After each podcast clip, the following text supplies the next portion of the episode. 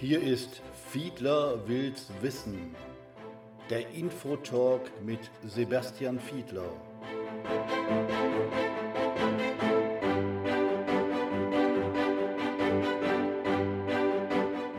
Heute der erste Teil des Gesprächs mit Mehmet Daimagüler.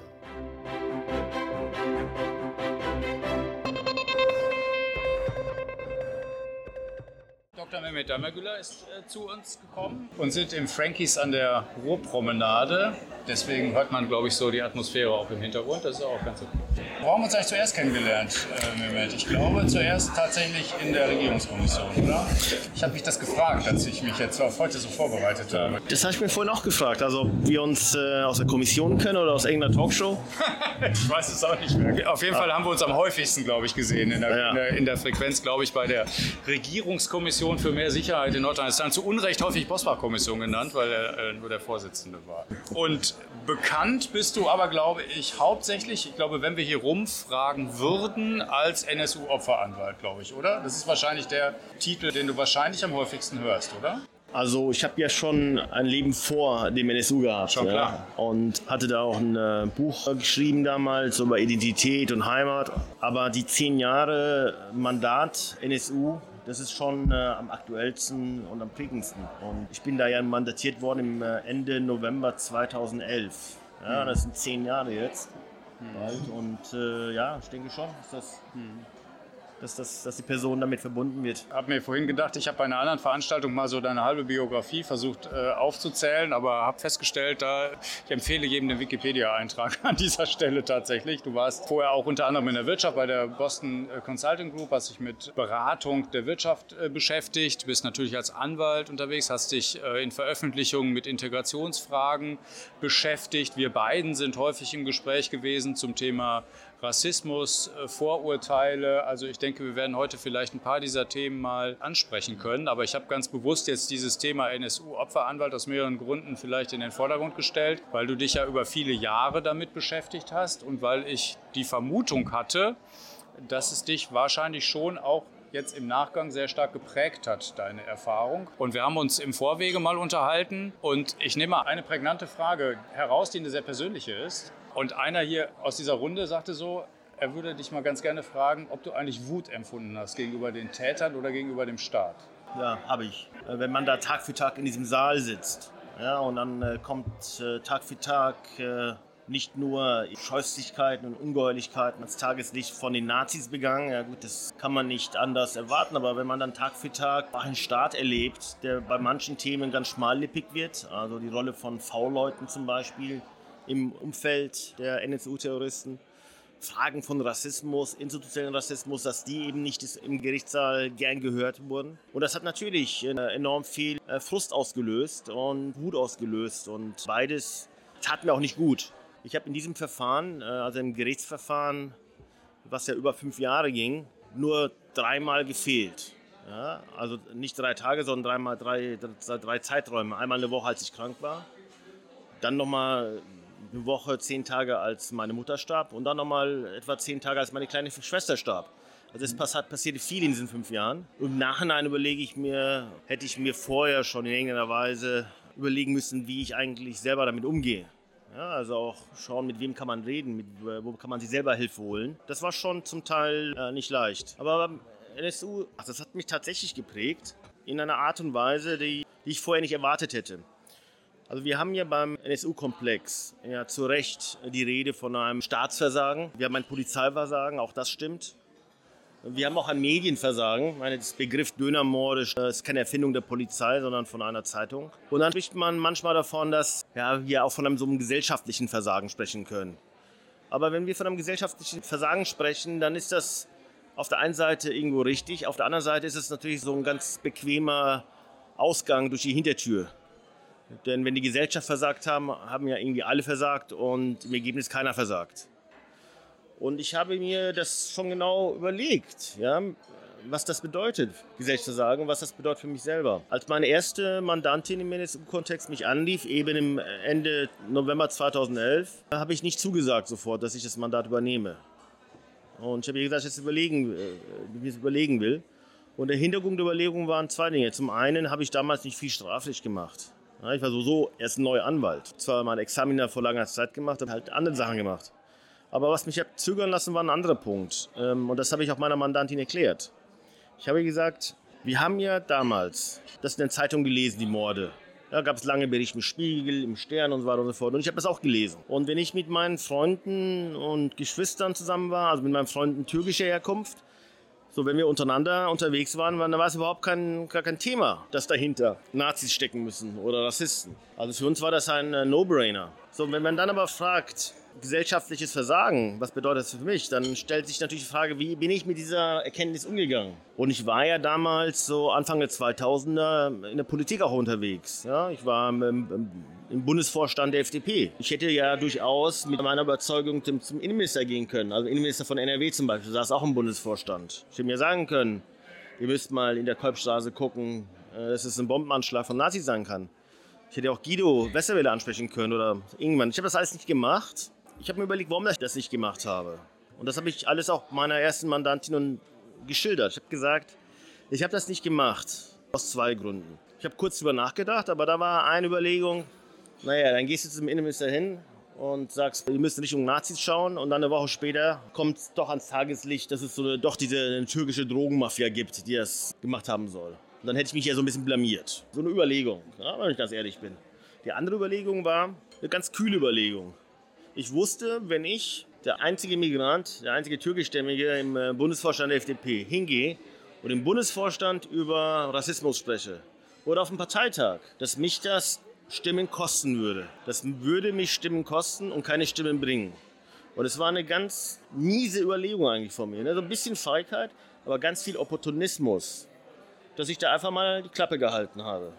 Und genau das habe ich äh, meiner ersten Mandantin in dieser Sache geschildert. Und sie sagte, naja, wenn das wirklich so wäre, sei, gewesen sei, dann wäre das doch umso wichtiger, dass ich das Mandat übernehme. Das war eine Überlegung, die mich dann auch selbst überzeugt hat. Ich habe es dann übernommen, auch dann aber den allen anderen, die dann zu mir kamen. Ich hatte ja am Ende acht oder neun Familienmitglieder aus verschiedenen Familien. Ich habe das den allen gesagt und ich habe hab, ich hab mich auch entschuldigt für mein eigenes Versagen. Das heißt, und das ist das Learning für mich, wenn wir von gesellschaftlichen Missständen sprechen, wenn wir von staatlichen Missständen sprechen, dann müssen wir es ganz, ganz deutlich tun. Aber wir müssen bei allem immer auch so eine Kontrollfrage an uns selber stellen. Wie gehst du persönlich mit diesem Thema um? Was machst du eigentlich? So, und das ist das, was ich gelernt habe, dass ich einfach nicht die Klappe halten darf, wenn ich das Gefühl habe, es muss über etwas gesprochen werden. Wir haben ein Problem. Und dass ich äh, eben auch mein eigenes Verhalten im Alltag überdenken muss. Das ist etwas, was, ja, das hat mich geprägt. Nicht so, dass, dass das jetzt eine große juristische Sache war oder dies oder jene, sondern das Verhältnis von einem selbst zur Umwelt, zu dem, was um einen herum passiert. Und das ist auch eine Triebfeder, die dich bis heute wahrscheinlich umtreibt, würde ich mal vermuten. Es sind ja im Nachgang losgelöst im Strafprozess, hat es ja viel auf Aufbereitungsbemühungen gegeben. Es hat ja etliche parlamentarische Untersuchungsausschüsse gegeben. Viele, viele Seiten sind beschrieben worden. Ich weiß gar nicht, also ob du sie alle gelesen hast. Ich habe sie nicht alle gelesen. Ich habe ein paar Ausschnitte daraus gelesen und habe versucht, mich kundig zu machen, was sind so die wichtigsten Empfehlungen, die es gegeben hat.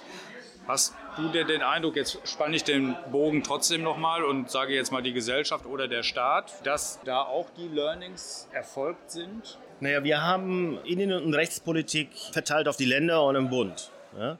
So generelle Aussagen lassen sich da schwer treffen. Wir stehen heute anders da als vor zehn Jahren. Äh, das wäre in seiner Generalität nicht richtig. Was wir haben, äh, sind punktuelle Veränderungen. Ja, wir haben zum plötzlich Polizeitagungen, wo über Rassismus diskutiert wird ja, und Rassismus gesprochen wird. Wir haben punktuelle Gesetzesreformen. Ja, wir haben Paragraph 46 Strafgesetzbuch, Frage der Strafzumessung, ja, dass da jetzt Rassismus drin steht und Antisemitismus. Und vielleicht ist das, das aus meiner Sicht die größte Veränderung. Wir haben jetzt eine Atmosphäre, wo äh, die Betroffenen auch, ja, die Betroffenen tatsächlich über Rassismus reden können und das auch tun. Weil wenn man sich das überlegt, ja, vor NSU war das Thema Rassismus eigentlich, oder das Wort, die Begrifflichkeit ja ein Tabu. Ja, es wurde genutzt höchstens von Leuten aus dem ganz linken Spektrum in der Politik oder von internationalen Organisationen. Aber dass ein Betroffener hingehen könnte und sagen konnte, Moment mal, das ist rassistisch, da haben sich eben viele aus gutem Grund auch nicht getraut. Das hat sich geändert. Wir reden heute darüber. Und das ist vielleicht die einzige positive Veränderung, die wir aus diesem Komplex gezogen haben. Aber wenn wir ganz ehrlich sind, ja, wenn ich die Frage gestellt bekomme, haben wir aus dem NSU gelernt? Ja, oder was haben wir aus dem NSU gelernt? Dieses gelernt ist schon ein großes Wort. Ja, was heißt denn gelernt? Dass man versteht, wir haben ein Problem und wir tun etwas, um äh, dagegen anzugehen? Oder wir haben verstanden, wir tun was und wir haben Erfolg damit gehabt. Ich meine, wenn Herr Seehofer, der Mann hat zum ersten Mal das Wort Rassismus in den Mund genommen, ja, was ja schon mal irgendwie, man muss sich aber die kleinen Dinge freuen können, ja, aber er immer noch dieses alte Ritual verfolgt, ja. Ich sag mal, dieses Thema Studie über die Polizei, gehört nicht zu den Leuten, die ja sagen, unsere Polizisten, alles Nazis. Ja, das ist, stimmt in der Generalität überhaupt nicht. Ja?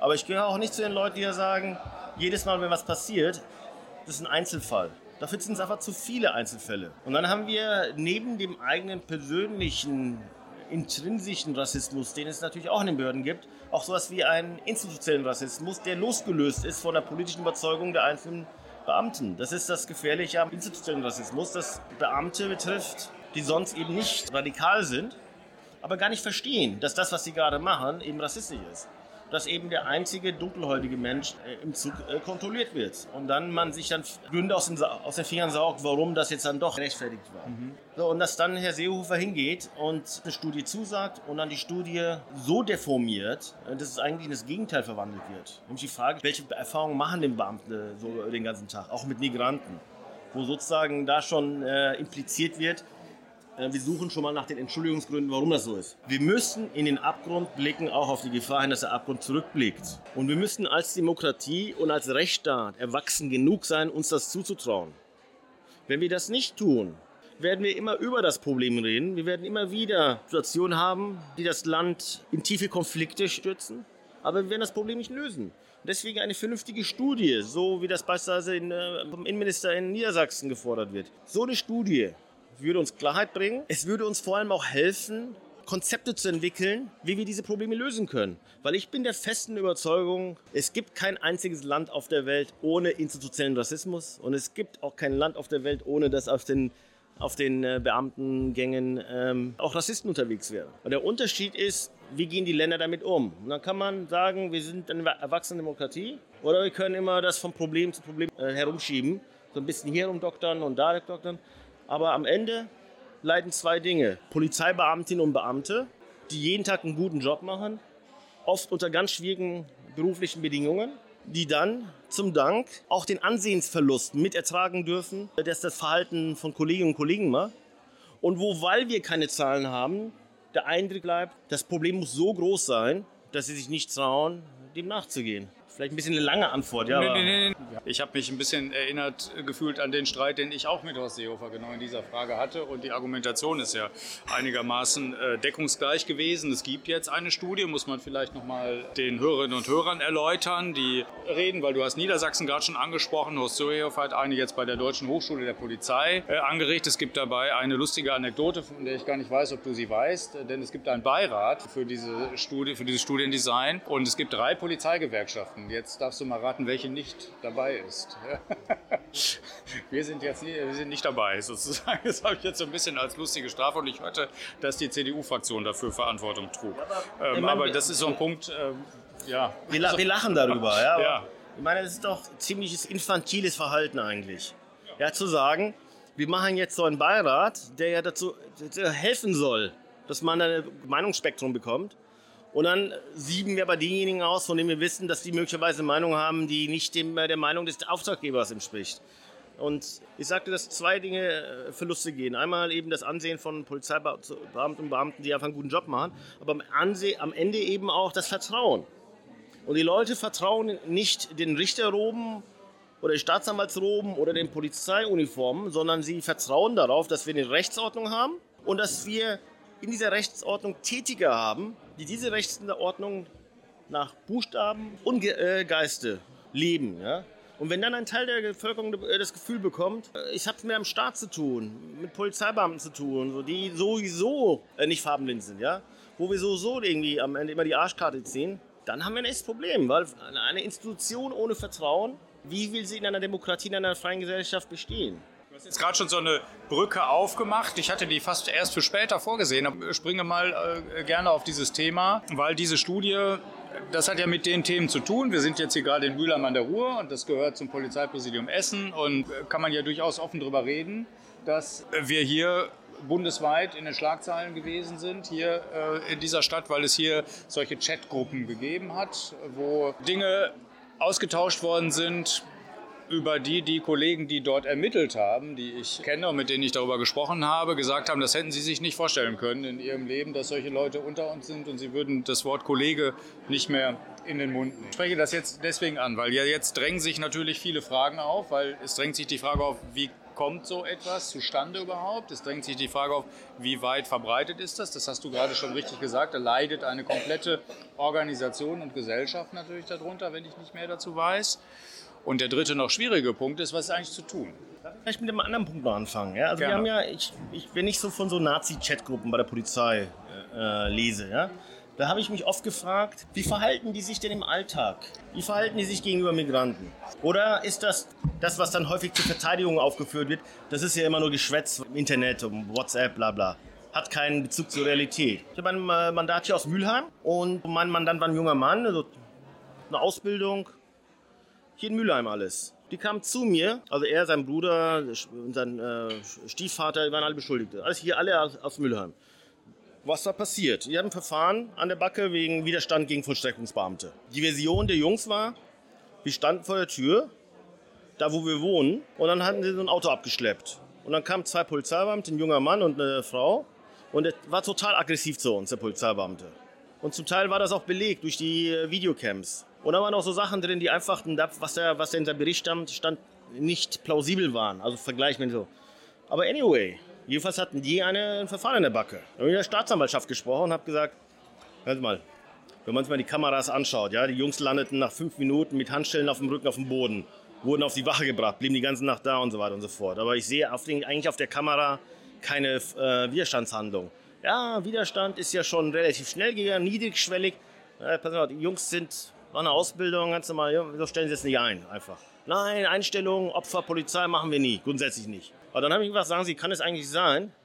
Am Ende waren da ja 14 Beamte unterwegs, die ich gezählt habe. Es kam immer mehr, immer mehr. Es, es ging um das Abschleppen eines Autos und den, den, das Auto gehört noch nicht mal den Jungs. So, und dann habe hab ich im Staatsanwalt gefragt, sagen Sie, ist es möglich, dass einer dieser Beamten oder mehrere dieser Beamte diese Neonazi-Chatgruppe unterwegs waren? Ich habe da entsprechende Hinweise von äh, Journalisten, die ich nicht hatte. Und dann sagt der Staatsanwalt, ich weiß es nicht. Dann sagte ich, aha. Naja, möglich ist es. Dann sage ich, aha. Dann sagt er, könnte sein, sagt er. Dann sage ich, aha. Dann sagt er, naja, es waren ja so viele Beamte vor es ist sogar wahrscheinlich. Dann sage ich, okay. Aber Einstellung 153a auf gar keinen Fall, der will eine Verhandlung. Dann sage ich, okay. Dann wir halt eine Verhandlung. In der großen Beweisaufnahme. Dann ruft mich der Richter an nach drei Wochen. Ja, er hätte nochmal mit der Staatsanwaltschaft gesprochen wir stellen das vielleicht doch ein, aber der muss eine Best äh, Geldbuße zahlen und der muss sich bei der Polizei entschuldigen. Der Vorsitzende machen wir nicht. Die werden Opfer eines Polizeiübergriffs, möglicherweise vom Nazi-Polizeibeamten. Und dann soll er sich auch noch entschuldigen. Und der Staatsanwalt, nein, auf gar keinen Fall, ich bestehe darauf. Dann nach drei Wochen, okay, ich habe mit der Staatsanwaltschaft gesprochen, der muss keinen Entschuldigungsbrief schreiben, aber eine Strafe. Ich, nein, machen wir nicht. Dann kam das nächste Angebot. Wir machen das. Äh, der muss sich auch nicht entschuldigen, aber wir müssen eine kleine Strafe zahlen. Machen wir nicht. Okay, wir verzichten auf die Strafe. Nein, wir machen das auch nicht. Ja, was wollen Sie denn da? Sie müssen die Anwaltskosten zahlen. Dann haben die die Anwaltskosten übernommen und dann haben wir eine Einstellung zugestimmt. Was ich damit sagen will ist, erstens, Surprise, Surprise. Total Überraschung, Schocker. Jemand ruft die Zeitung an. Nazi-Polizeibeamte behandeln tatsächlich Migranten schlecht. Dieser Typ hat alleine dafür gesorgt, dass aus einer einfachen Abschleppaktion ein Polizeieinsatz wurde, wo am Ende alle Beamte, die da anwesend waren, alle, die mitgemacht haben, alle, die die mitgenommen haben auf die Wache, obwohl die zur Personalenfeststellung, obwohl die vor der eigenen Haustür waren, das heißt, sie hätten einfach die Pässe holen können, haben sich nach meiner Ansicht einem schweren Tatverdacht ausgesetzt. Wegen mindestens einen. Und was mich ärgert ist, dass jeder, der die Anzeige gelesen hatte, noch bevor die Leute bei mir waren, die Anzeige des ersten Beamten hätte beim vernünftigen Lesen feststellen können, dass das, was er so erzählt, nicht stimmen kann dass er so Plattitüden von sich gibt, die er von, aus irgendwelchen äh, Comedy-Shows hat. Die haben sich hingestellt und haben zu mir gesagt, was guckst du? So stellt sich wahrscheinlich der Michel vor, dass so junge äh, Teenager in äh, Mülheim untereinander so reden. Was guckst du? Dann ist er zu meiner Kollegin gegangen und hat sie geschubst. Auf den Kameras nichts zu sehen, die Kollegin selber ähm, hat das auch nicht irgendwie thematisiert. Nein, das war auch schon durch. Und wenn die Jungs nicht zum Anwalt gegangen wären, und die meisten gehen nicht zum Anwalt, dann wären sie noch verknackt worden. Warum? Weil jeder das überblickt, so ein Bild im Kopf hat. Naja, zwei, drei türkische Jungs, der Stiefvater kam dazu, wir wissen ja, wie die sind, ne? Da muss man mal ein bisschen fester zugreifen. So, und deswegen ja, dieser Fall. Ich halte das für hochgradig problematisch. Ich halte auch dieses reflexhafte Verhalten der Staatsanwaltschaften für problematisch, weil die sollen sich einfach mal die Anzeigen anschauen und mal Plausibilitätserwägungen machen und nicht einfach mit der Ansage kommen, wenn Polizeibeamten die äh, Opfer sind, die Geschädigten sind, mache ich, klagen wir immer an. Guck doch erstmal, ob es überhaupt einen Geschädigten gibt. Und wir haben eben auch in der Polizei, äh, Staatsanwaltschaften auch äh, keine Kultur, die in irgendeiner Weise die Vielfalt dessen, was sich auf der Straße abspielt, auf den Behörden gegen wiedergeben würde. Weder von der Sozialisation noch von der Herkunft an sich aneinander fremde Welten. Nicht mehr unbedingt sagen, weil der Anteil derjenigen, die mit Migrationshintergrund jetzt zumindest bei der Polizei arbeiten, wirklich, glaube ich, signifikant steigt, zumindest von Jahr zu Jahr. Ich kann jetzt diesen Fall natürlich nicht wechseln, den du erzählt hast und kann deswegen auch da keine Nachfrage zu stellen. Ich wollte aber eine damit verbinden. Du bist ja äh, selbst in der Polizeiausbildung äh, aktiv. Also diskutierst du diese oder andere Fälle mit Polizeistudenten auch und wie sind die Reaktionen darauf? Also ich habe einen Lehrauftrag gehabt an der Hochschule für Wirtschaft und Recht in Berlin. Ich habe da Beamtinnen und Beamten des höheren Dienstes äh, Grund- und Menschenrechte beigebracht. Das waren immer so 20, 30 Beamtinnen, die da in einem Hörsaal saßen. Und das waren schon sehr, sehr spannende Diskussionen, die wir da hatten. Wir hatten die spannenden Diskussionen einfach in einer Stadt wie Berlin und dann mit so einem vielfältigen Publikum. Ja, die waren zwar alle Polizeibeamten, aber da ist tatsächlich der migrantische Anteil sehr hoch, auch relativ viele Frauen und so weiter, was ich ganz gut, natürlich gut fand. Und ich habe gespürt, ja, die Leute, die da saßen, die waren ja schon im Einsatz. Die waren ja schon Beamte, die den Alltag kennen. Ja, zum Teil 15, 26, 27 Jahre alt. Ja.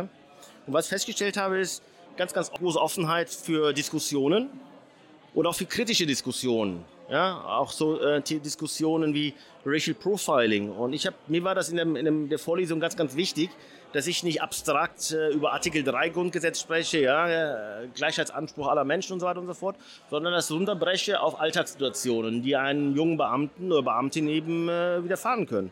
Und da hatte ich tatsächlich sehr spannende Diskussionen. Ich habe beispielsweise einen Beamten mal gefragt, sagen Sie, wenn Sie vor der Entscheidung stehen, kontrolliere ich, kontrolliere ich nicht. Und zwar in einem anlasslosen Kontext. Nach welchen Kriterien gehen Sie denn vor? Und da lachte der und sagte, ich weiß, worauf Sie hinaus wollen. Sie wollen auf das Thema Racial Profiling hinaus. Dann sage ich richtig. Dann sagt er, schauen Sie mal. Ich habe noch nie Drogen gefunden bei einer 83-jährigen Oma, aber bei jungen schwarzen Männern. Und deswegen kontrolliere ich keine 83-jährigen äh, Omas, sondern junge schwarze Männer. Das macht doch Sinn. Und da sage ich, möglicherweise. Möglicherweise auch nicht. Lassen Sie mich nachfragen. Wie viele 83-jährige Omas haben denn schon kontrolliert? Und dann sagt er, noch keine. Ist doch sehr unwahrscheinlich, dass ich das finde. Sage ich richtig, sehr unwahrscheinlich aber nicht unmöglich. Aber solange sie das nicht machen, solange sie eine Zielgruppe überhaupt nicht kontrollieren, können sie nicht wissen, ob es dann äh, ein Problem gibt oder nicht. Aber vor allem die andere Frage ist relevant. Bei den ganzen schwarzen jungen Männern, die sie kontrolliert haben, haben die alle Drogen dabei gehabt? Und dann sagt er, nee, die allerwenigsten. Dann sage ich, das heißt, ihre Aussage, ihre Prämisse beruht darauf, dass sie es bei einer Gruppe stark vermuten, dass da dem nichts ist bei der anderen Gruppe vermuten sie, dass da was ist, aber da haben nur die allerwenigsten was. Sie werden zugeben, dass das eine relativ schwache empirische Ausgangslage ist, um was zu machen da. Und das Interessante war eben, dass dieser junge äh, Beamte, der war selber, also laut Namensschild, eben türkischer Herkunft. Und deswegen sage ich das, ja, der migrantische Anteil, dass der steigt, ist gut. Wobei ich mich freuen würde, wenn ich auch mal so einen migrantischen äh, Beamten sehen würde, der Vizepräsident ist oder Direktor oder sowas. Ne? Wir sehen ja sehr viele auf Streife, auch bei Frauen zum Beispiel. Aber wenn wir das System nicht ändern und das institutionelle Rassismus beruht auf einem System, ja? wenn wir das System nicht ändern, werden sich die Migranten an das System anpassen und nicht das System verändern zwangsläufig. Und ich sehe bei vielen Fällen von Polizeigewalt häufig auch, auch wenn es gegen Migranten geht, in erster Linie offensichtlich migrantisch geprägte Polizeibeamtinnen und Beamten, was ja in seiner verqueren Logik auch Sinn macht, denn die in einem System sitzen, gerade als junger, äh, junge Beamte, die wollen natürlich jetzt nicht in den Verdacht geraten, dass die sozusagen aufgrund der eigenen Sozialisation das Zimper, zimperlich sind. Verstehst du, was ich meine? Ich glaube, dass wenn wir ein Problem lösen wollen, dass wir systematisch rangehen müssen, dass wir vernünftige, gescheite Untersuchungen brauchen ja, die aus den Ländern kommen müssten. Also jedenfalls solange Herr Seehofer da herumtouren wird, das, wird das nichts.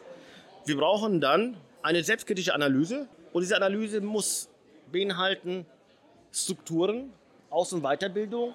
Es reicht nicht, dass Beamte einmal in ihrem Leben nur mal ein Semester oder zwei Grund- und Menschenrechte gehört haben, sondern ich meine, dass genauso wie Beamte alle paar Jahre zum Schießtraining müssen, dass die auch zu einem Grundrechte, Demokratie, Menschenrechte Seminar gehen müssen, wo sie auch eine Möglichkeit haben, eigene Erlebnisse in einen Kontext zu stellen. Ich glaube, dazu gehört auch, dass wir einen Gesetzestüv brauchen für Menschenrechte, dass wir Gesetze haben, die eben äh, beispielsweise Racial Profiling fördern. Beispielsweise auf Bundesebene Paragraphen 22, äh, Paragraph 23 Bundespolizeigesetz. Das ist der Klassiker? Ja. also den man so in den Diskussionen. Äh genau, aber so ähnlich verfasste ja. gibt es ja auch auf den Länderebenen. Ja. Also, da steht drin, die Polizei entscheidet nach dem eigenen Erfahrungshorizont, wen sie kontrolliert und wen sie nicht kontrolliert. Naja, und da heißt, beißt sich halt die Katze in den Schwanz. Ja, wenn der eigene Erfahrungshorizont äh, sich auf die schwarzen Jungs grenzt und nicht auf die 83 Oma, dann wird das System perpetuiert. Und ich glaube, wenn wir die Kraft und den Mut haben, das zu machen, und wenn wir es auch schaffen, nachdem wir die Kraft haben und den Mut haben, auch zu verstehen, dass das Geld kostet. Jeder Beamte, jede Beamtin, die drei Tage in einem Seminar sitzt, ist nicht auf der Straße, ist nicht im Büro, ist nicht auf der Wache. Das kostet Geld. Und das ärgert mich wirklich mit am meisten. Dass die gleichen Leute, die immer in Wahlkampfzeiten davon schwadronieren, wir brauchen eine starke Polizei, wir müssen unseren Beamtinnen und Beamten den Rücken stärken, dass die dann gleichzeitig die größten Sparschweine sind. Hm. Wenn es darum geht, dass man äh, irgendwo Steuern erhöhen muss. Aber wenn Sie, ich habe so eine Idee einem starken Staat. Ich habe gar kein Problem mit einem starken Staat. Für mich ist der starke Staat ein gerechter Staat ein Staat, wo die Leute, die für diesen Staat arbeiten, so gut ausgestattet sind, personell wie materiell, dass sie ihren Auftrag wahrnehmen können. Und zu dem Auftrag eines Polizeibeamten gehört eben auch der Schutz der Freiheit von uns allen. Ja? Und dass die das Gefühl dafür haben, dass die Wächter unserer Freiheit auch sind. So, und wenn, wir, äh, wenn wir das machen, dass wir eine stärkere Polizei haben als vorher. Mhm. Ja? Kraft, Mut und ja, Geld. Und das, ähm, äh, glaube ich, ist, ähm, ich glaube, es ist ein Lackmustest. Man muss die Leute bei Diskussionen fragen. Man muss fragen, sind sie bereit, eben mehr auszugeben? Sind sie bereit, deswegen auch höhere Steuern zum Beispiel, höhere Abgaben in Kauf zu nehmen?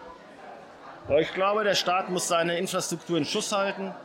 Er muss seine Lehrerinnen und Lehrer, seine Kindergärtnerinnen und Gärtner, die Krankenschwestern, den Sozialsektor und die Polizei und Justiz vernünftig bezahlen. Und dann, äh, glaube ich, ähm, sind wir ein großes Stück.